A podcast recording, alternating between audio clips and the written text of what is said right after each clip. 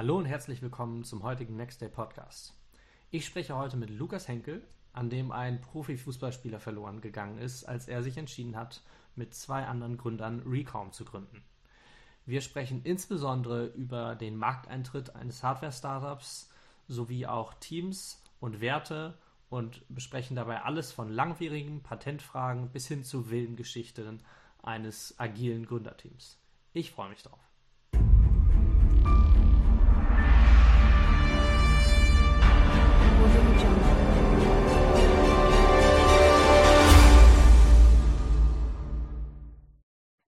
Ähm, stell dich doch mal vor, äh, wer, wer, bist du ähm, und was macht Recom genau für Laien?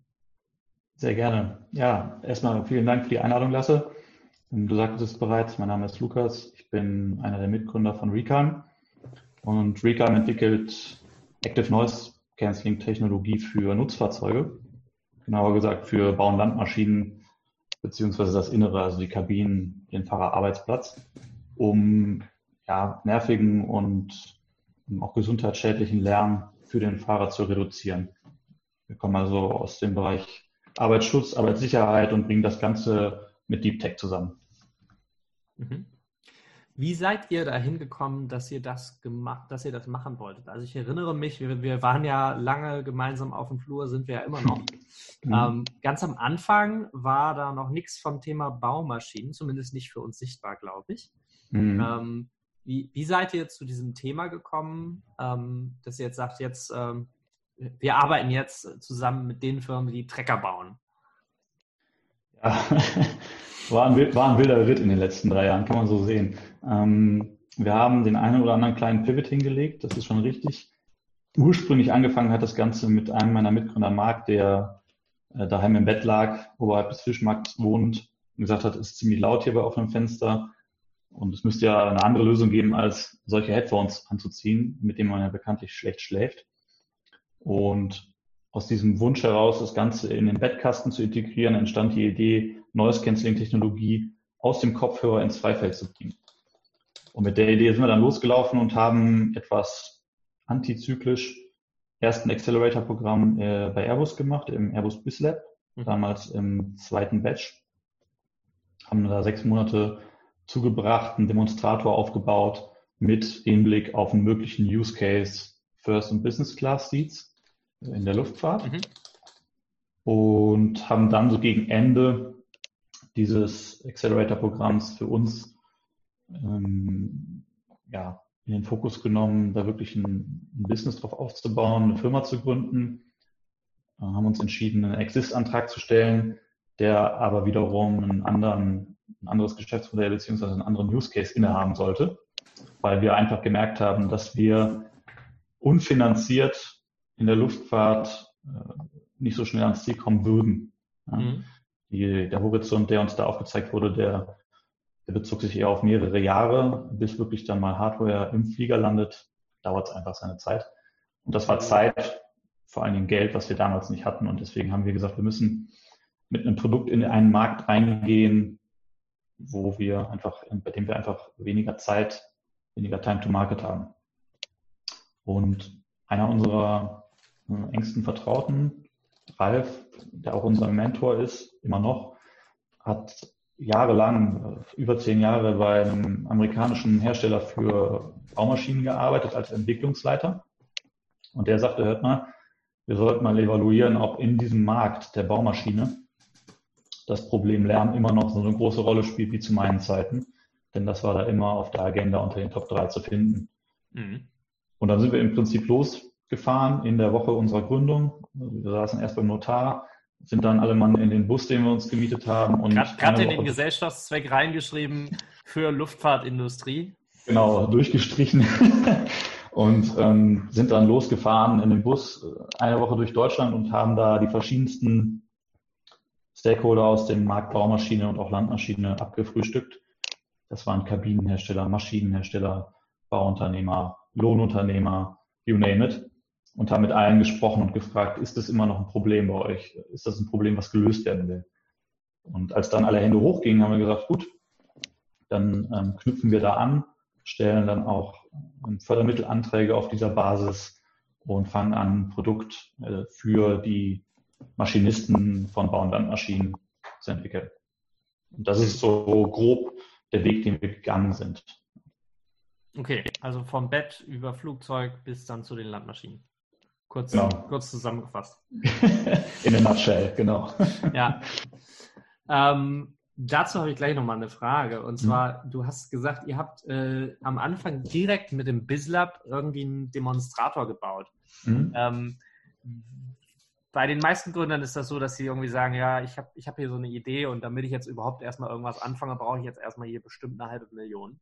Mhm. Ähm, wie habt ihr das hin, hingekriegt? Ich meine, ihr seid vor Exist gewesen, ihr habt noch nicht mal eine Firma gegründet, ihr seid da jetzt irgendwie in so einem BizLab, äh, ihr bekommt da, glaube ich, einen Büroplatz, aber es gibt kein Geld. Ähm, ja, korrekt, damals war das so. Wie habt ihr da jetzt äh, so spontan dann in diesen sechs Monaten ohne die Ressourcen einen Demonstrator für ein Hardware-Produkt gemacht? Wo doch eigentlich alle immer sagen, ähm, und ja auch zu Recht, so, wenn ich ein Hardware-Produkt baue, dann kann ich mir eigentlich gleich ins Knie schießen und aufgeben. ähm, wie, wie habt ihr das angestellt? Also wie habt ihr, was war eure Road zum MVP? Ja, ähm, schön, dass du den Knieschuss als Pointe schon vorweg nimmst, den brauche ich ja so nachher nicht. der Demonstrator, der war sehr rudimentär, das muss man der Fairness halber sagen. Das heißt, der ist nicht mit einem Prototypen zu vergleichen, den man dann auch wirklich im Feld testet. Was wir damals gemacht haben, war wirklich die benötigten Komponenten, das sind in unserem Fall Mikrofone, Lautsprecher und ein DSP, also ein Chip äh, mit, mit ziemlich rudimentären Algorithmen, mal so auf einem Tisch aufgebaut, dass man per Knopfdruck eine bestimmte Ruhezone im Freifeld, das war ja, das war ja der USP, den wir äh, immer genau. schon anvisiert haben, kreieren konnte und dann einfach äh, ganz, ganz dumm seinen Kopf reinhängen konnte in diese Ruhezone, wieder rausgehen konnte, um mal zu hören oder zu fühlen, passiert da wirklich ein Unterschied. Das war erstmal so ein super rudimentärer Proof of Concept.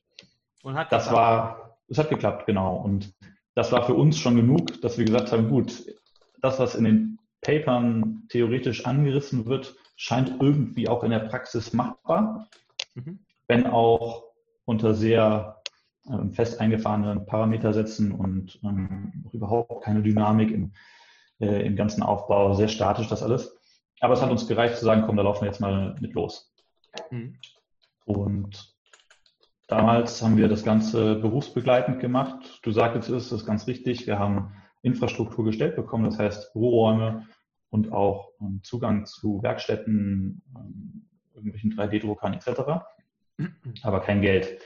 Da waren wir leider äh, ein Batch zu früh. Die Teams, die nach uns kamen, die, die haben dann schon ein paar tausend Euro an die Hand bekommen. Das heißt, sie hätten auch Geld auszahlen können ähm, und so weiter. Und weil wir das eben nicht konnten, haben wir es berufsbegleitend machen müssen, haben dann auch den Exist-Antrag berufsbegleitend ähm, geschrieben. Und als der dann kam äh, und ein Go bekommen hat, da haben wir uns dann auch alle committed und gesagt, jetzt kündigen alle voll drauf. und alle voll drauf und in Vollzeit äh, auf das Exist-Thema in dieses eine Jahr gehen. Das war dann der Zeitpunkt, zu dem wir auch hier im Startup-Blog äh, in der Harburger Schlossstraße eingezogen sind und von dem Tag an dann wirklich voll auf Prototyp-Demonstrator für Bau- und Landmaschine gegangen sind. Genau, und die, diese Evolution des, des Demonstrators, des, des Prototypen, die kann man im Prinzip so beschreiben, als dass aus diesem Tischaufbau dann irgendwann mal ein in einem Gehäuse abgeschlossener Prototyp erst aus dem 3D-Drucker kommt, dann irgendwann aus dem Vakuumguss kommt, jetzt bald aus dem Spritzguss kommt, mhm. entstanden ist, so dass wir dann auch wirklich Step by Step in richtige Maschinen konnten, das Ding mal in Kabinen hängen konnten und ausprobieren konnten. Das klingt jetzt ziemlich eingedampft und äh, als wäre das schnell passiert, aber das ist das, was uns die letzten zwei bis drei Jahre äh, vereinnahmt hat. Ja. Also, wie du es schon gesagt hast, Hardware, Hardware ähm, hat, äh, genießt das Vorurteil, eine Long Time to Market zu haben. Das ist de facto so. Da braucht man sich nichts vormachen. Das wird auch ähm, ganz schön kapitalintensiv nach hinten raus. Wir haben mit wenig beziehungsweise gar kein Kapital angefangen und dann aber unterwegs natürlich welches gebraucht, um überhaupt weitermachen zu können. Mhm.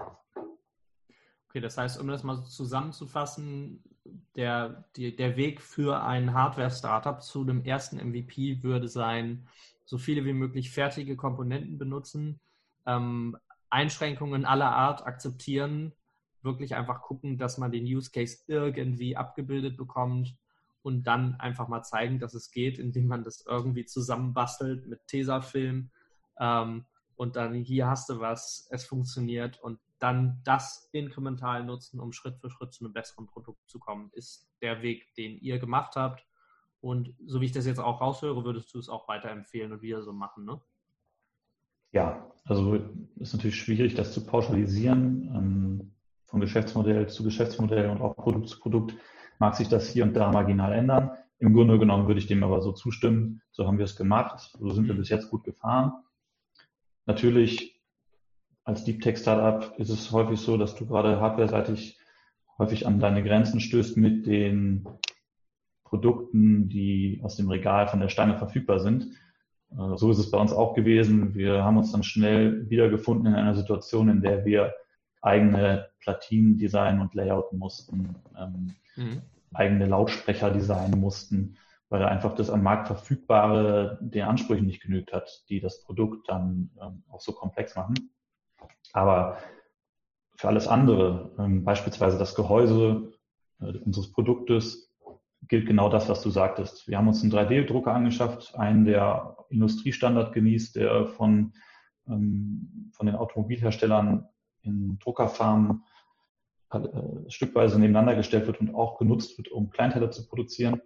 Mhm. Und das war wahrscheinlich eine der besten Entscheidungen, die wir getroffen haben, weil wir iterativ, schnell, super agil und flexibel sein konnten, was das Fertigen von Prototypenteilen anging, mhm. um einfach zu testen, laufen wir hier in die richtige Richtung oder laufen wir in die falsche Richtung.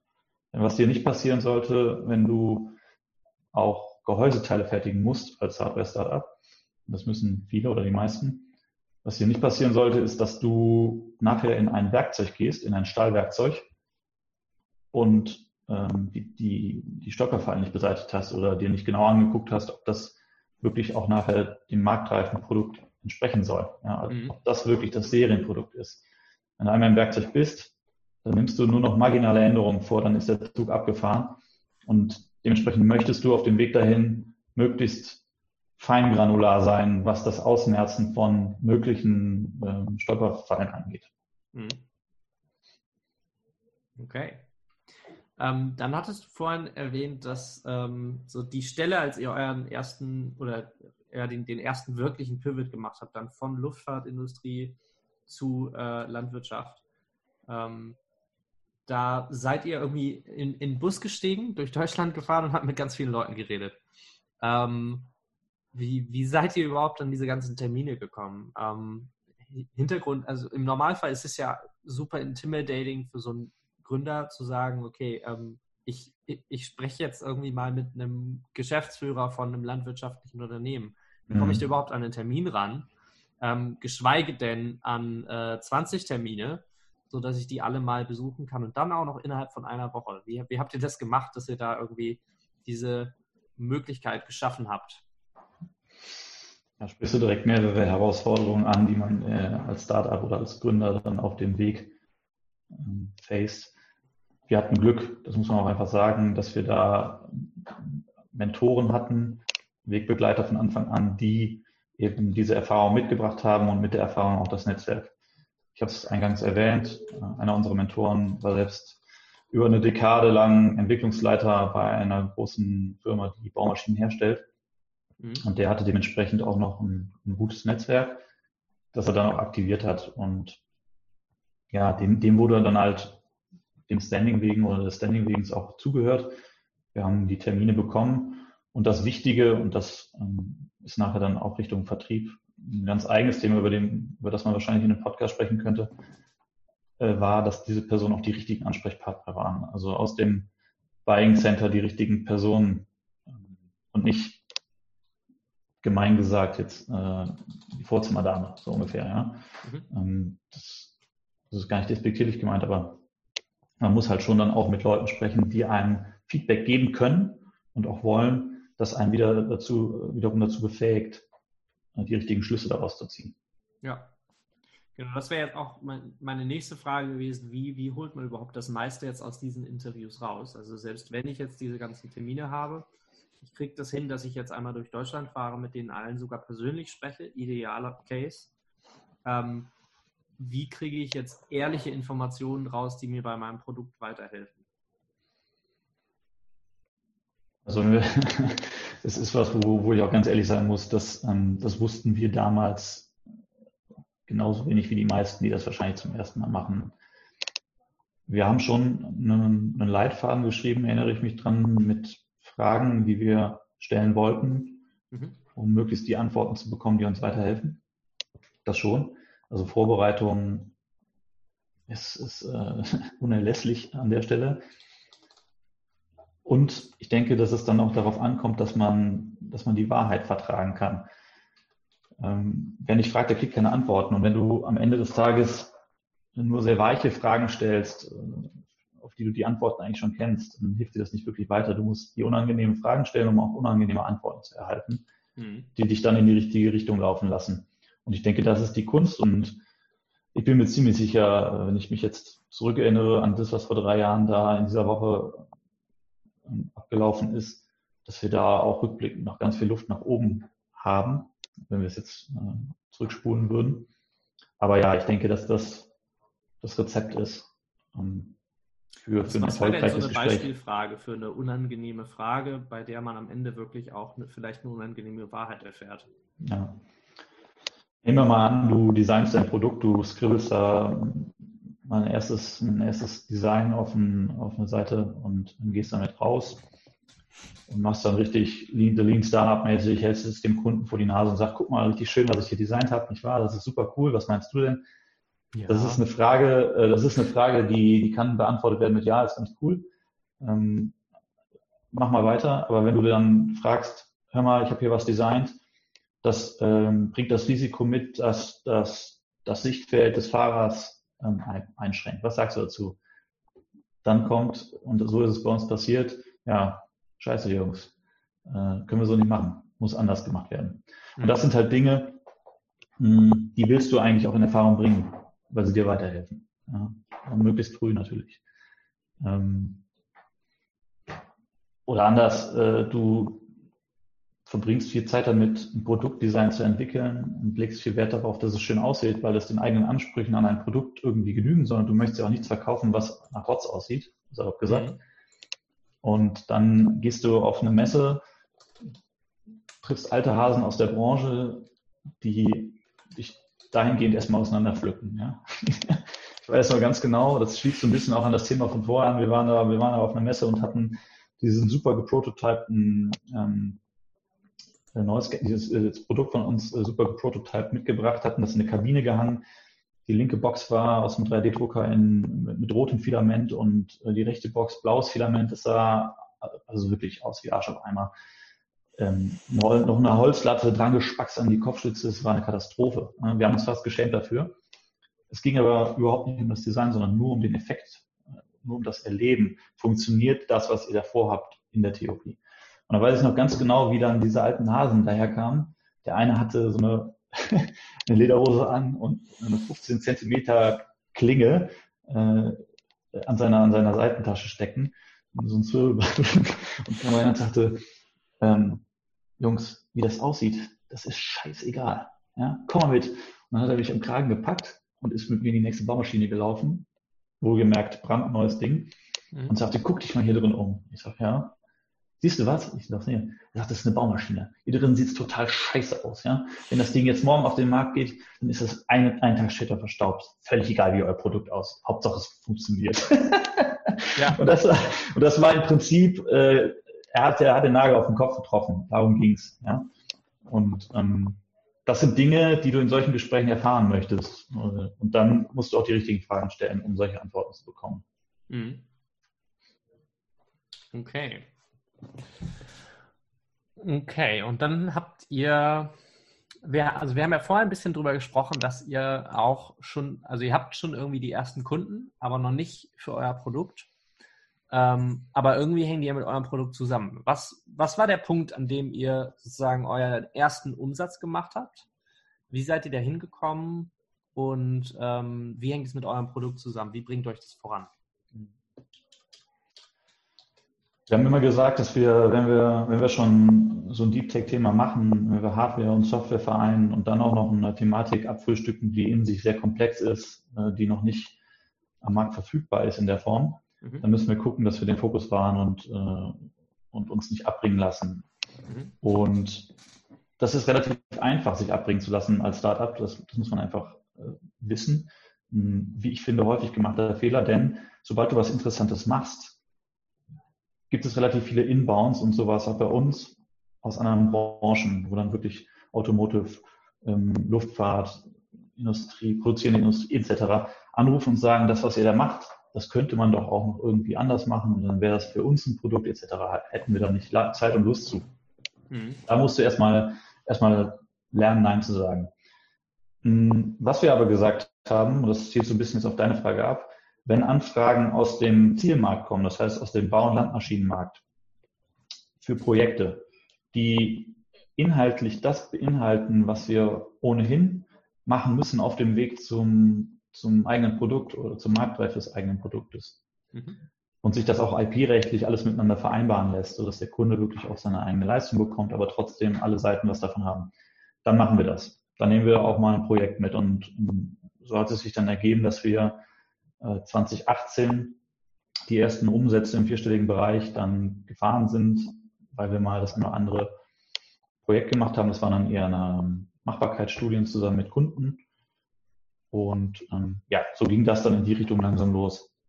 Wir haben aber gleichzeitig immer gesagt, dass wir nicht Gefahr laufen möchten, äh, nachher ein Ingenieursbüro zu werden und nur noch Dienstleistungen zu machen, Projekte zu verkaufen, sondern wir haben diese Vision von dem eigenen Produkt vor Augen der Fokus ist darauf gerichtet, also auch immer diesen Weg gehen. Nachher ist es dann so gekommen, dass wir gesagt haben, gut, wir sind jetzt im Bereich F&E so weit fortgeschritten, dass wir uns zutrauen, einen Prototyp hm, anzubieten, der auch wirklich vom, vom Endanwender, vom, vom Endkunden ähm, mal probiert werden kann, ausprobiert werden kann. Mhm. Und damit wir auch mit den richtigen Kunden, das klingt jetzt falsch, aber es gibt auch weniger richtige Kunden. Das ist auch nochmal eines. Falsche Kunden. Genau. ähm, damit wir mit den richtigen Kunden zur richtigen Zeit zusammenkommen, müssen wir irgendwie eine Art von Commitment einsammeln. Und leider ist es so, oder was heißt leider, das sind halt die Regeln in der Wirtschaft. Ein monetäres Commitment ist dann auch ein verbindliches Commitment, wirklich ähm, eins, was, was zählt. Vorher ist es so, dass man äh, Gefahr läuft, Leute kennenzulernen, die auf dem Busch drin und sagen immer, ja, wir haben Lust drauf, wir machen das, das ist super cool, ihr seid innovativ und wir lieben es, mit innovativen Leuten zusammenzuarbeiten. Aber dann kommt nichts, dann versandet das. Und deswegen haben wir gesagt, wir müssen uns irgendwo ein Euro abholen, kleines Geld. Ähm, auch, auch da wieder kleine vierstellige Beträge. Nicht der Rede wert für gestandene ähm, Hersteller. Und dann erreichst du aber diese, diese Verbundenheit in Form einer Lieferantennummer. Ja? Äh, in Form eines Prozesses, der dann auf Kundenseite intern abläuft, abgewickelt werden muss, äh, in Form eines Projektteams, was auf dich draufgesetzt wird, etc. etc.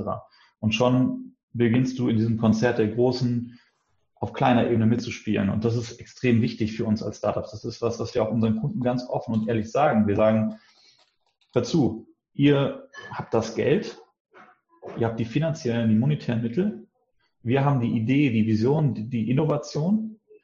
Ihr wollt das eine, wir brauchen das andere. Und es ist nur fair, wenn wir das irgendwie zusammenbringen und gucken, dass der eine das eine bekommt, was er braucht, und der andere das andere, was er gerne möchte. Und mit dieser Ehrlichkeit, mit dieser Offenheit sind bis jetzt alle erstaunlich gut umgegangen. Also hat nie jemand gesagt, wie können Sie es wagen, Geld für etwas zu verlangen, was Sie für uns erarbeiten. ähm, ja. Genau, dieses, diese Art von, diese Art von Umsatz, diese Art von Kunden, die haben wir aktuell äh, in der Pipeline. Und das Ziel ist, dass wir diese Projekte natürlich konvertieren zu einem möglichen Seriengeschäft. Ja, das ist für, für uns Hardware-Startups oder auch in diesem Markt natürlich der, ähm, das erklärte Ziel, dass wir am Ende des Tages mit unserem Produkt über die einzelnen Projektstages hinweg in die Serie kommen ähm, bei, so, bei so einem Hersteller, weil dann die oft langsam skalierenden Hardware-Geschäftsmodelle auch, auch ihre Skalierung erfahren nach hinten raus. Genau. Hm. Ich, ich finde es immer wieder spannend, ähm, dass äh, am Anfang, also machen sich ja sehr viele Gründer. Ich glaube, wir damals bei Gitmate ja auch, ne, weil, mhm. ähm, für die Hörer, die es nicht wissen, mein, meinem alten Startup, mit dem wir damals quasi gleichzeitig gegründet haben, glaube ich. Ja, ziemlich ähm, gleichzeitig. Und äh, da haben wir uns auch, glaube ich, irgendwie so, so oft überhaupt erstmal, bevor wir mit dem Kunden gesprochen haben, gegenseitig darüber gerechtfertigt, dass wir jetzt Geld für irgendwas verlangen. Ähm, und sobald man dann so ein bisschen professioneller als Gründer wird, dann ist es eigentlich klar. Ne? Ich meine, wir machen ehrliche Arbeit. Am Ende des Tages müssen wir irgendwo von leben. Und ähm, wir, wir leben in einer Wirtschaft, natürlich kostet das Geld. Und natürlich kostet es auch euch Geld, denn ihr seid die Kunden und ihr profitiert davon. Ne? Ja. Und ich, ähm, ich finde das immer wieder, also krass, auch wenn ich mich mir so überlege, wie, wie wir es damals argumentiert haben und auch wie, wie vorsichtig du es gerade sozusagen dargestellt hast, ähm, dass man sich da überhaupt so viele Gedanken drum macht, gerade wenn es um kleine Summen, also vergleichsweise kleine Summen geht. Ja, also finde ich spannend. kann man mit Sicherheit kommentarlos unter das Thema Lessons Learned buchen. Ja. Habt ihr, ihr habt euch mit Sicherheit auch underpriced, oder? Gerade am Anfang? Witzig, dass du es ansprichst. Das war intern bei uns immer ein Riesenthema, was man, ja, wie ich finde, gut in den Griff bekommen hat. Also wir haben uns am Anfang, sind Gefahr gelaufen, uns äh, unter Wert zu verkaufen, mhm. haben das aber Gott sei Dank äh, intern dann wirklich ausdiskutiert, haben uns da auch aneinander gerieben und es meinem Empfinden nach nicht dazu kommen lassen. Und das sage ich als BWLer. Mhm. Ähm, das war schon völlig in Ordnung, so wie wir das gemacht haben. Man hätte immer noch irgendwo ein bisschen Luft nach oben gehabt und hier da noch das eine oder andere Prozent, aber darum ging es in der Phase nicht. Wir waren nicht am Markt und es ging nicht darum, jetzt das Geschäftsmodell zu etablieren und Wachstum, sondern wir wollten, wie eben gesagt, Commitment haben. Wir wollten natürlich Kunden rausfiltern, die es nicht ernst meinen. Ganz genau, ganz genau. Ja. Natürlich wollten wir unsere Arbeitszeit bezahlt wissen, ist ja keine Frage. Und da, wo wir auch noch einen Euro ähm, obendrauf nehmen konnten, haben wir das auch gemacht. Aber nie frech und schon gar nicht äh, mit dem Ziel, dass das uns trägt äh, finanziell. Ja. Also das sind auch unterschiedliche Motivationen. Und dann agierst du im Pricing auch ganz anders. Wenn ich mir jetzt dann den Business Case angucke und sage, alles klar, wir wollen jetzt mit unserem Produkt Geld verdienen, dann, dann ist die Herangehensweise und auch die Motivation dahinter eine ganz andere. Äh, da muss das auch funktionieren. Du bist dann ab einem gewissen Zeitpunkt nicht mehr finanziert. Du bist darauf angewiesen, dass das, was du dir da äh, überlegt hast, dann auch funktioniert. Und das ist nun mal, dass das Spiel ist, funktioniert nur, wenn am Ende jemand bereit ist, dafür das Geld auch auszugeben. Hm. Ähm, jetzt hast du so ein, so ein anderes Thema gerade angeschnitten, äh, so Streit, Streitkultur. Ähm, also ihr habt da irgendwie viel gemeinsam drüber gesprochen. Ich habe auch gemerkt, also wir haben vorhin in, in dem ganzen Gespräch hast du immer von wir gesprochen. Mhm. Ähm, ich, ähm, wie, wie seid ihr so als Team? Wie interagiert ihr miteinander und was ist euch da wichtig? Das ist äh, Selbstwahrnehmung versus Fremdwahrnehmung. Klassiker. Ich könnte jetzt sagen, das müssen andere beurteilen, aber uns, uns intern als wir zu dritt losgelaufen sind damals, war es uns schon zu dritt sehr wichtig, dass wir uns mal aufschreiben, wer sind wir, wie wollen wir sein, wie wollen wir nachher auch im Team miteinander umgehen, mit Kunden, mit allen Stakeholdern, nach welchen Kriterien wollen wir auch Leute dazuholen, die dann unsere Mitstreiter sein sollen. Also und das welche ist, Werte repräsentiert ihr? Genau. Ähm, und das war vor allen Dingen, glaube ich, auch darauf zurückzuführen, dass wir einmal wenn man es jetzt individuell sieht, auf den Charakter bezogen so aufgestellt waren, dass wir gesagt haben, das ist uns wichtig, das wollen wir gerne einfließen lassen. Und zum anderen muss man wissen, dass ähm, wir drei, Marc, Martin und ich, uns zum Tag der Gründung kaum kannten. Ja? Also wir, wir entsprechen nicht dieser typischen Geschichte, dass wir zusammen studiert haben, nach der Vorlesung ein Bierchen getrunken haben und gesagt haben, komm, lass uns doch mal was zusammen machen, sondern das Ganze ist mit der eingangs erwähnten Idee so ein bisschen losgelaufen und dann hat man sukzessive überlegt, welche Kompetenzen und auch welche Charakterzüge brauche ich jetzt in einem Team, um gegebenenfalls ein Unternehmen aufzubauen. Und so haben wir uns dann zusammengefunden. Software, Hardware, Betriebswirtschaft. Und das war wahrscheinlich auch ausschlaggebend dafür, dass wir gesagt haben, diese Dinge sind uns wichtig, weil, weil das uns eine Identität gibt, die wir, die wir selbst auch gar nicht kennen und die wir finden müssen. Hm. Und was wir immer gesagt haben, ist, dass diese Verwendung von dem Wir immer über dem Ich stehen muss. Dass es uns wichtig ist, dass wir gemeinsam als Team, denn nur so wird es funktionieren, das Ding auf die Straße bringen. Und damals sind wir dann auch hingegangen, haben uns eine Liste äh, oft, äh, runtergeschrieben von Dingen, die wir als, ja, nenn es Werte, ähm, bei Recam leben wollen. Mhm. Und das sind, die hängen auch jetzt bei uns im Büro. Der, ähm, der Bruder meiner Freundin hat es für uns als Graffiti angefertigt und ins, ins Büro gebracht, so dass es ähm, anders als im Backlog auf dem PC dann auch wirklich jeden Tag da ist. Ähm, da da lobe lob ich die gute Alternative. Und da steht, da stehen die Punkte Zusammenhalt, Motivation, ähm, Vertrauen in mich und die Fähigkeiten des anderen, die Vision, an der wir alle gemeinsam zusammenarbeiten, ähm, das Thema Selbstbestimmung und auch das Thema Wertschätzung füreinander in großen blauen Buchstaben an der Wand. Mhm. Und dieses Wir schwebt über allem. Wir, wir wären nie dahin gekommen, wo wir heute sind, wenn wir nicht zusammengehalten hätten und als Mannschaft zusammen versucht hätten oder versucht haben, dieses Ziel zu erreichen, was ja noch nicht erreicht ist, aber alles, was wir bis jetzt erreicht haben, wäre alleine nie gegangen. Das ist ja auch schon eine ganze Menge. Ja, das, das, hat mir, das hat mir meine Freundin auch immer. Ihr müsst, ihr müsst euch mal zurücklehnen und ihr müsst mal versuchen, die Vogelperspektive einzunehmen, zu gucken, was ihr schon alles geschafft habt. Ihr, ihr macht immer nur einen Haken hinter die Dinge und dann rennen sie direkt weiter. Ihr feiert die Sachen gar nicht gebührend. Ähm, ja. Das ist was, wo wir, wo wir wirklich Luft nach oben haben. Also ähm, diese Meilensteine, diese Zwischenerfolge, die könnten wir noch, noch, noch mehr feiern. Ähm, du sagst es jetzt, ihr habt die Werte in großen blauen Buchstaben an der Wand. Ähm, das sind jetzt erstmal schöne Worte. Ähm, wie haben die wirklich einen Impact auf euer Geschäft und auf euch als Team? Ja, nehmen wir mal ähm, einen eben erwähnten Wert, das Thema Motivation.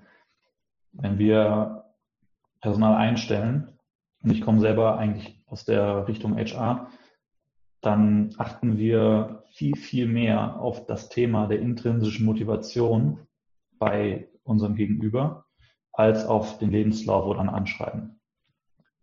Das ist lax gesagt völlig Wumpe, ob jemand mega gut in der Schule oder im Studium war mhm. und dann aber nicht diese intrinsische Motivation mitbringt, als Mitstreiter unserem Projekt beizuwohnen und alles dafür reinzubuttern, dass wir das hinkriegen. Und ähm, das Thema Selbstbestimmung. Ich glaube, gerade jetzt in Zeiten von, äh, von Corona und dem Homeoffice, dem Erzwungenen bei vielen Firmen, könnte gar nicht größer gewesen sein. Da geht es einfach darum zu wertschätzen, dass wir in der Lage sind, unseren Alltag in gewisser Weise auch flexibel zu gestalten und dann auch zu sagen, hör zu, wir stempeln uns hier nicht ein und nicht aus. Wichtig ist, dass die Aufgaben erledigt werden, damit das ganze, das große Ganze erreicht werden kann. Und wenn die erledigt sind, dann macht es überhaupt nichts, wenn du früher gehst, dein Kind aus der Kita abholst, vier Stunden mit dem spielst und abends vielleicht noch eine Stunde machst. Und dieser Grad von Selbstbestimmung, der wird, der wurde vorher schon sehr gut bei uns gelebt, könnte auch durch uns Gründer immer mal hier und da ähm, noch ein bisschen besser vorgelegt werden. Aber ich finde, speziell in den letzten Monaten hat das Ganze ähm, nochmal so an Fahrt aufgenommen, dass, dass dieses nette Wort, wie du es beschreibst, auch noch mit mehr Leben gefüllt worden ist. Mhm. Ähm, das Thema Vertrauen ist essentiell, wenn es darum geht, zu trennen, wer macht was in einem kleinen Team. Ja? Gerade am Anfang ist es so, jeder macht alles. Das, das kennen die meisten Gründer, bin ich mir ziemlich sicher. Ähm, ist auch, es geht gar nicht anders. Aber sobald mehr Musik drin ist, sobald mehr Drive aufkommt und du dann womöglich auch die ersten Kollegen im Team hast, ist es unerlässlich, dass du anfängst zu separieren, zu sagen, okay, du bist der Spezialist für dieses und ich der Spezialist für jenes. Und da spielt Vertrauen eine ganz, ganz große Rolle, dass du in die Fähigkeiten der anderen dann auch vertraust und sagst, alles klar, der und der ist verantwortlich dafür. Wir kommunizieren trotzdem und besprechen Dinge, aber Entscheidungsgewalt und oder der Weg dahin liegt bei anderen Personen und die werden das gut machen. Und so füllen sich diese, diese Worte mit Leben bei uns. Mhm. Das heißt, effektiv, also erstens irgendwie so alltägliche Entscheidungen werden davon beeinflusst, weil man sich die ja natürlich entsprechend den Werten trifft. Dann im Größeren so das Thema Management-Stil, ähm, wie gehe ich miteinander um, was ja auch so, so ein bisschen solche alltäglichen Dinge sind, bis dann hin zum Hiring. Ähm, wer bin ich eigentlich als Firma? Weil ich bin ja die Summe meiner Mitarbeiter sozusagen oder, oder mehr als die Summe meiner Mitarbeiter, aber ähm, aus, aus diesen ganzen Identitäten besteht die Firma und entsprechend ähm, hat das einen sehr signifikanten Ein, äh, Einfluss darauf, wie sich die Firma entwickelt und wie sie so als Ganzes zusammenarbeitet. Ne? Wenn ich das so zusammenfassen Absolut. kann. Ja. Das, das kann ich so bestätigen. Definitiv. ähm, okay. Ja, gibt es noch was, was du zum Thema Team, Team oder Values sonst noch Leuten mit auf den Weg geben möchtest? Ja, was aus eigener Erfahrung ähm, und auch aus, aus unserem Umfeld immer mal wieder Thema geworden ist beim Thema Recruiting, ist, ist so ein bisschen dieses, dieser Schmerz auch mal Nein sagen zu müssen in einer Situation, wo du eigentlich denkst, du, du kannst nur Ja sagen, weil du unbedingt Leute brauchst. Lebenslauf, äh, Ja, beziehungsweise, ja, ich meine ich mein eigentlich, ich meine eigentlich eher die Situation, in der du den Need hast, eine Stelle besetzen zu müssen, weil du weißt, es muss vorangehen, hier zählt jede, jede Kraft und du dann aber ähm, dieser, dieser, dieses Bedarfs wegen zu einem Ja tendierst bei Einstellungen, obwohl das unter anderen Umständen eher ein Nein wäre. mhm. Das ist so eine, so eine Geschichte, die, die gerade bei, bei Gründern, bei Startups, bei kleinen Teams, ähm, glaube ich, ein, ein Riesenhassel ist, wenn ich mich so umhöre und wenn wir auch auf uns selbst gucken. Und ein, zwei Mal hatten wir die Situation, dass wir beinahe jemanden eingestellt hätten, Mhm. äh, nur um die Position zu besetzen und um dann den Kopf äh, wieder in die andere Richtung zu neigen und zu sagen, alles klar, jetzt geht's weiter und wir können uns jetzt konzentrieren. Und ähm, da muss man wirklich sagen, das ist überhaupt nicht einfach, da, da stark zu bleiben und, und sich dann darauf zu besinnen, dass ein hundertprozentiges äh, Ja nur dann ein Ja ist, wenn es 100 Prozent hat und nicht, wenn es 90 Prozent hat oder 80 Prozent. Mhm. Ja, ansonsten kommt man da auch einfach dann nicht voran, obwohl man dann irgendwie jemanden eingestellt hat, teilweise, wenn es irgendwie von den Werten nicht passt oder Ja, und auch vom, ja. von ja, und auch vom, vom Thema des, äh, des eigenständigen Arbeitens her. Ja. Genau. Man hat, man hat einfach in kleinen Teams nicht die Ressourcen, äh, drei, vier Leute an die Hand zu nehmen und durch den Alltag zu führen. Und ist darauf angewiesen, dass Leute halt auch nach einer gewissen Zeit von alleine laufen und, und dann auch schaffen und Mehrwert bringen. Ja. Das, ähm, das, das klingt jetzt super, ähm, super abgedroschen und, und, und schon fast so ein bisschen industriell, würde ich, würde ich sagen. Aber so ist es überhaupt nicht gemeint, aber das soll halt veranschaulichen, welche Entscheidungen man da trifft und inwiefern die einem natürlich auch auf die Füße fallen kann. Nach hinten raus. Ja, definitiv. Okay, ähm, ich springe mal auf ein anderes Thema. Ähm, Und zwar, ihr habt äh, dieses Jahr, wenn ich richtig recherchiert habe, euer erstes Patent angemeldet. Ähm, wie, wie war die Journey? Seid ihr, seid ihr stolz drauf? Habt ihr gefeiert? Ähm, Wir hätten feiern sollen. Ja. ihr habt es wieder nicht gemacht. Wir haben es wieder nicht gemacht. äh, oh dear. Ähm, ja, natürlich sind wir ein Stück weit stolz drauf. Und um die Frage zu beantworten, wie die Journey war, äh, auch das ein langer Ritt. Wir haben diese Anmeldung des Patents im ersten Jahr ange angestoßen und was man dazu sagen muss, also jetzt für die Zuhörer, dass das Patent ist noch nicht erteilt, das ist äh, noch, noch pending, das läuft quasi noch. Mm, Und das ist auch unterm Strich die Journey, wie ich sie beschreiben würde. Du brauchst extrem viel Geduld, es ist extrem langwierig. Ähm, Es dauert easy seine, seine drei, vier Jahre, bis sowas dann wirklich einen Haken bekommt oder eben ein Kreuz. Und auf diesen Moment fiebern wir auch noch so ein bisschen hin und sind natürlich gespannt, was, was wird am Ende des Tages draus. Vielleicht ist das dann auch der Zeitpunkt, wo wir uns dazu in der Lage fühlen zu feiern, ja. ähm, aber ja, das, das war das war ein ganz eigenes Thema für sich. Ähm, extrem viel Kommunikation und Zuarbeit, Vorbereitung mit den Patentanwälten, ähm, hohe Rechnungen, da muss man sich nichts vormachen, das kostet scheiße viel Kohle, ähm, viel Recherche, abwarten, abwarten nochmal abwarten, nachbessern, nochmal abwarten, irgendwann mal einen Brief bekommen, dass es auf einem guten Weg ist, aber noch nicht durch. Ja, das ist ehrlicherweise an einem gewissen, ab einem gewissen Zeitpunkt so gewesen, dass uns das nicht mehr äh, im Alltag nicht mehr vereinnahmt hat. Am Anfang waren wir immer sehr so, boah, was ist jetzt mit dem Patent und wir müssen gucken und hast du nicht gesehen. Irgendwann flacht das ab und irgendwann läuft das noch mit, weil du ein Gefühl dafür entwickelst, dass das eben nichts ist, was in drei Wochen mal eben so abgefrühstückt wird. Und ehrlicherweise ähm, musste ich gerade grinsen, als du mich darauf angesprochen hast, weil ich habe schon, ich habe schon wieder weggelegt. So gedanklich haben ja. wir ganz, ganz andere Sachen im Alltag, die uns bewegen, ne? ähm, die wichtig oder wichtiger für uns erscheinen. Ähm, aber ja, wir sind natürlich ein, ein, Stück weit stolz darauf, dass wir da was gefunden haben, was es sich auch zu patentieren lohnt. Hm. Und Wann ich, lohnt es sich denn für ein Startup? Also ich, viele, viele Gründer denken ja irgendwie so über nach, so hey, ich habe jetzt hier irgendwie eine Idee, ich möchte das patentieren lassen. Mhm. Ähm, und, und das geht das dauert bestimmt ein bisschen und dann irgendwann nach sechs Monaten hat man das. Jetzt haben wir schon klargestellt, das dauert eher Jahre als ein paar Monate. Mhm. Es ist auch super, super teuer ähm, und nervig scheinbar auch.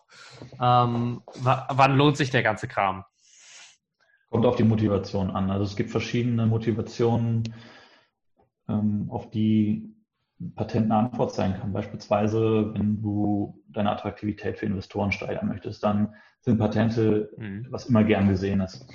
Wenn du dir sicher bist, dass du mit dem Patent einen Wettbewerber ausstichst und dir, und dir das Stück vom, vom Markt nimmst, kann ein Patent hilfreich sein. Du musst aber immer auch bedenken, dass wenn du was patentierst, dann machst du es auch öffentlich. Ja? Das ist äh, die Kehrseite der Medaille. Mhm. Und deswegen haben wir uns damals da, dazu entschieden, Dinge patentieren zu lassen, die uns nicht komplett bloßstellen, die nicht das Innerste unseres, unserer IP verkörpern, mhm. sondern, sondern eher ergänzende, ergänzende Themen, die trotzdem einen Vorteil am Markt nachher für uns haben werden. Was wir also nicht gemacht haben, wir haben nicht angefangen, unsere Algorithmen patentieren zu lassen. Software ist ohnehin etwas, von dem ich sagen würde, das würde ich niemals patentieren lassen, sondern immer als, als Geschäftsgeheimnis wahren wenn du Richtung Hardware gehst, dann kannst du darüber nachdenken, was patentieren zu lassen. Da muss aber auch irgendwas sein, von dem du sagst, gut, entweder es schließt nahe 100 Prozent aus, dass jemand eine ähnliche Lösung auf den Markt bringt von der mhm. Funktionalität, oder, ähm, oder du lässt es bleiben, beziehungsweise nimmst etwas, wo du sagst, das ist nicht kriegsentscheidend, das killt mich nicht nachher, aber es gibt mir da und da einen gewissen Vorteil. Äh, und so war es bei uns. Mhm. Okay. Ähm, gut dann interessiert mich nochmal, was, was ist die äh, wildeste Geschichte, die euch als Team passiert hat? Gibt es da irgendwas, wo ihr so richtig auf die Probe gestellt worden seid und irgendwie vielleicht sogar kurz vorm Zerbrechen wart oder so? Oder, oder was euch besonders zusammengeschweißt hat? Ja, also mm, wir sind finanziert mittlerweile, mhm. aber es gab bei uns auch ein, zwei Punkte auf der Zeitleiste, an denen wir, äh, an denen wir noch, noch ein Runway von ein paar Wochen hatten. Ja? Also wäre dann irgendwas noch dazwischen gekommen mit unserem aktuellen Investor, mhm. dann wäre das Licht ausgegangen. Und das sind Wochen, da kann ich jetzt, da muss ich jetzt einmal das Wir ausklammern und mehr auf mich beziehen, natürlich nicht für die anderen sprechen, aber äh, wenn ich da mich zurückerinnere, dann kann ich sagen, da, da hat man viele schlaflose Nächte. Zu dem Zeitpunkt hatten wir schon Angestellte, das heißt auch eine Verantwortung für andere Menschen, äh, deren Familien etc. Und da habe ich also nächtelang kein Auge zugemacht. Und dementsprechend groß ist auch der Stein gewesen, der einem vom Herzen gefallen ist, als dann auch alles so funktioniert hat, wie man sich das dann vorgestellt hat. Aber das sind natürlich auch Dinge, die dich dann als Team an die Grenzen bringen, wo die Nervosität, und ich glaube, das ist auch in Ordnung bei, äh, bei Menschen, die das zum ersten Mal machen, also gründen, mhm. deutlich zu spüren war im Alltag, ja, im Daily Doing. Ähm, und trotzdem finde ich, haben wir das sehr gut, sehr gut hingekriegt äh, als Truppe. Aber das war mit Sicherheit was, wo wir alle an unsere, an unsere persönlichen Grenzen gekommen sind, gelangt sind. Und dann gleichzeitig wenn du dann auch ähm, nicht wenig Geld einsammelst, das Maß an Verantwortung, was damit mit, mit einherkommt, ähm, die nächste Probe, die nächste Herausforderung für dein Nervenkostüm darstellt. Wobei ich darauf, da, damit besser umgehen kann als andersherum. Also ähm, ich werde lieber der Herausforderung gerecht, dass sich das ähm, Risikokapital, wie es ja immer noch heißt, nachher vielleicht sogar lohnt, als kein Kapital mehr zu haben und die Leute entlassen zu müssen und insolvent an, anmelden zu müssen. Ähm, das war mit Sicherheit die härtesten Herausforderung. Rein technisch gesehen hatten wir immer wieder Punkte, an denen wir gesagt haben, wenn das jetzt nicht funktioniert, dieses und jenes Feature, dann ist das Produkt wertlos. Ja?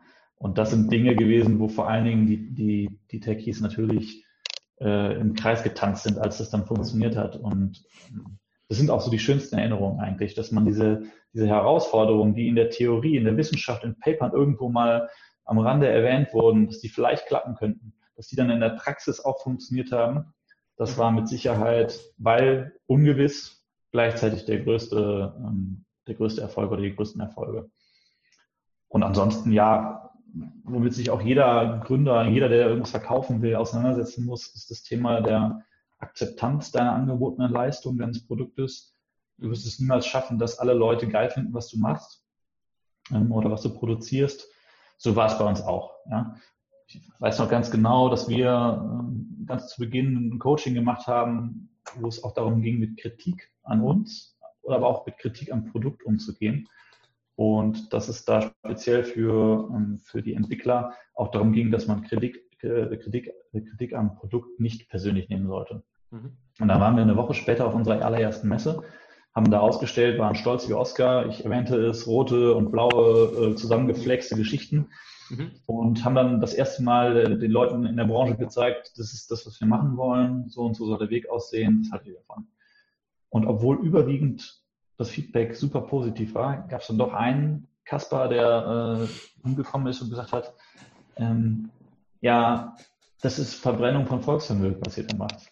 Packt ein, geht nach Hause. Das ist, das ist Schwachsinn.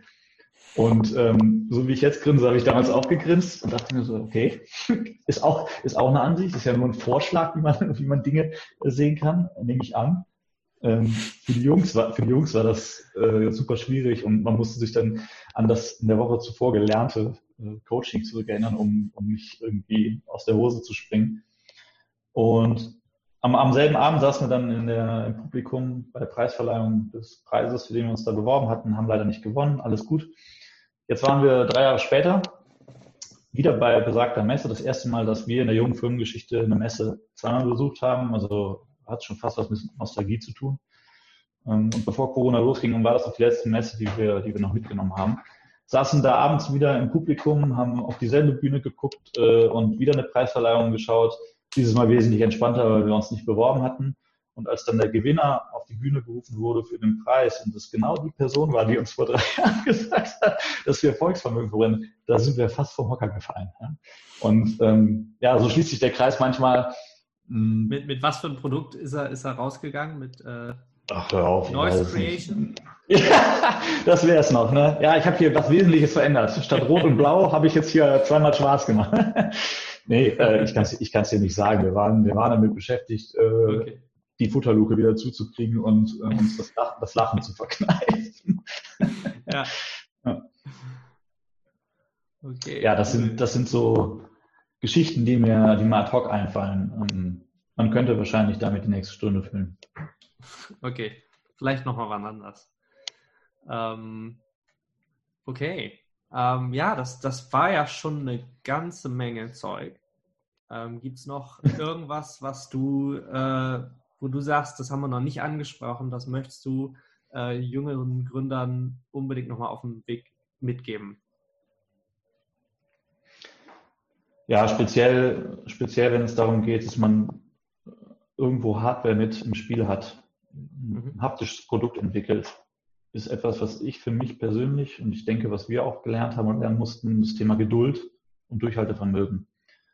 Ähm, Time to Market ist bei solchen Produkten äh, einfach einfach länger. Also die, die Sales Cycle sind auch länger nachher, wenn man, wenn man ein Produkt hat. Mm, und da braucht es Geduld. Und das mussten wir auch lernen. Wir haben uns natürlich vorgestellt, man könne womöglich als Hardware-Startup äh, von alleine auf die Beine kommen, das Ganze bootstrappen und äh, dann wird das schon funktionieren, ohne dass man Geld einsammelt. Das ist Bullshit. Ja. Und das sind auch Dinge, die wir, die wir natürlich ähm, dann auf die harte Tour lernen mussten. Und da ist dann das Thema Durchhaltevermögen, Geduld ganz, ganz wichtig. Und, das habe ich aber vorhin schon erwähnt, das Thema Fokus.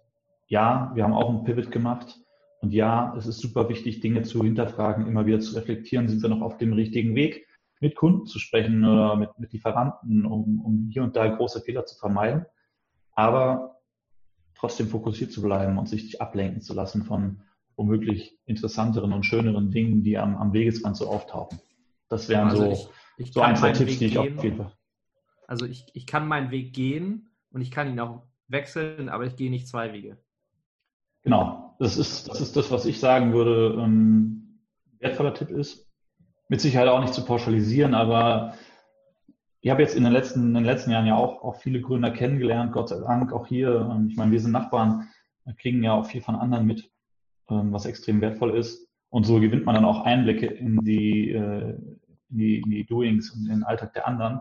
Und viele Dinge sind super ähnlich äh, und vergleichbar, äh, vor allen Dingen, wenn es um sowas geht.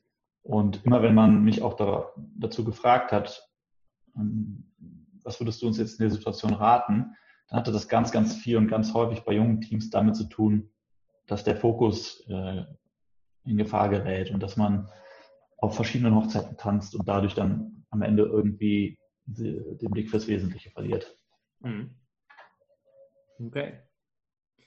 Dann habe ich als Abschlussfrage nochmal ähm, gerade jetzt ähm, ja, zu, zu Zeiten von Corona, ich meine, wir kommen ja langsam alle wieder raus. Mhm. Aber äh, viele Leute machen ein bisschen mehr Sport. Äh, was ist dein Lieblingssport? Womit bekommst du den Kopf frei und wie vertreibst du dir deine Zeit, wenn äh, niemand im Büro ist und du einfach mal raus musst oder was machen möchtest? Ich spiele Fußball schon mein Leben lang leidenschaftlich, gerne. Das ist was, was im Büro, wenn niemand da ist, eher schwierig ist, ja. Mhm. Also wenn ich jetzt hier anfange, die Murmel durch die Gegend zu kicken, dann äh, gibt's Ärger. Aber das ist was, wo ich sehr gut den Kopf frei bekomme. Ich spiele auch hier in Hamburg in, äh, in einer internationalen Mannschaft, also ganz viele Expats und ähm, ja, das ist was, wo ich, wo ich mich ähm, super rausnehmen kann. Das versuche ich auch beizubehalten, dass ich mhm. trotz der langen Tage, ähm, die es ja hier auch gibt, dann ein, zweimal die Woche ähm, zeitig zum Training komme. Das geht aktuell natürlich leider nicht. Als Kontaktsportart ähm, mhm. ist das eher hinten angestellt. Ab und zu gehe ich mal laufen, aber da bin ich, äh, das muss ich ehrlich gestehen, eher faul. Mhm. Kriege ich dich überredet, nochmal mit mir einen Halbmarathon zu machen? oh wow. Ist das der Call to Action am Ende dieses Telefonats? Noch nicht ganz, aber fast. Ja, ich würde sagen, ich würde sagen, wir besprechen das, wenn die Kamera aus ist. ähm, nee, gut. Wir haben über vieles gesprochen. Ich gucke noch mal ganz kurz durch meine Notizen. Wir haben darüber gesprochen, ähm, dass ihr über mehrere Pivots äh, vom Bettkasten über einen einfachen Demonstrator mit sehr wenigen Ressourcen ähm, über dann später staatliche Finanzierung, irgendwann auch Investorengelder, ähm, seid ihr jetzt auf einem guten Weg zum Produkt. Ähm, dabei haben äh, Kundeninterviews eine große Rolle gespielt. Ähm, diese sind tendenziell schwierig zu führen. Äh, man muss vielleicht ein bisschen Glück haben, an die richtigen Leute zu kommen oder einfach viel probieren. Ähm, ihr habt äh, früh mit Kunden zusammengearbeitet, äh, auf eure Kunden gehört, äh, Commitments eingesammelt, ähm, auch wenn die jetzt nicht konkret für das Produkt sind, dann irgendwie für Proof of Concepts, ähm, Studien. Ähm, dann haben wir über das Thema Team und Values gesprochen, ähm, was für euch sehr zentral ist, weil es eure Identität darstellt. Ähm, dann haben wir das Thema Fokus, was so ein bisschen Teil von, äh, von den Values ja auch ist. Ähm, und äh, dieses, ne, wir, wir machen jetzt nicht hier irgendwelche Aufträge von, von, von Firmen aus der Luftfahrtindustrie, die eigentlich was völlig anderes wollen, was nur tangential relevant für uns ist. Mhm. Ähm, wir haben kurz dann den Ausflug in die äh, Patentanwalt-Richtung gemacht. Ähm, und äh, wenn du raus willst, spielst du Fußball. So als besser nicht zusammenfassen können. Kurze, kurze Zusammenfassung. genau. Ähm, das war ein sehr interessantes Gespräch. Auf jeden Fall äh, danke dir dafür. Danke, dass du dir die Zeit genommen hast. Ähm, über den Halbmarathon sprechen wir nochmal. ja, äh, lieben Dank. Ich, ich habe zu danken. Ähm, vielen Dank für die Einladung. Danke, dass du dir auch deine Zeit genommen hast, um dir an, anzuhören, was ich zu sagen habe. Und ja, genau. Halbmarathon besprechen wir. Den nächsten Podcast gibt es in zwei Wochen. Ähm, wir stellen den Rhythmus jetzt um von einwöchig auf zweiwöchig, einfach um die Qualität hochzuhalten, ähm, weil wir einfach hier auch nicht jetzt, äh, ich sag mal, jeden Exist-Gründer reinnehmen wollen, der noch niemals irgendwie mit einem Kunden zusammengearbeitet hat, sondern wir euch als Zuhörern ähm, einfach Leute bieten wollen, die wirklich schon Erfahrungen gesammelt haben. Ähm, wenn ihr in der Zwischenzeit unbedingt noch weiter Content braucht, dann habe ich ähm, diese Woche gerade ein White Paper veröffentlicht mit acht Strategien, wie er an den Markt kommt. Ähm, und da steckt eine ganze Menge Zeug drin, mit dem wir bei ViperDev einfach jeden Monat ein Startup an den Markt bringen. Das Ganze gibt es unter innovate-faster.com. Und damit sind wir, glaube ich, für heute fertig. In diesem Sinne, vielen Dank und schönen Abend noch. Gleichfalls. Ahoi.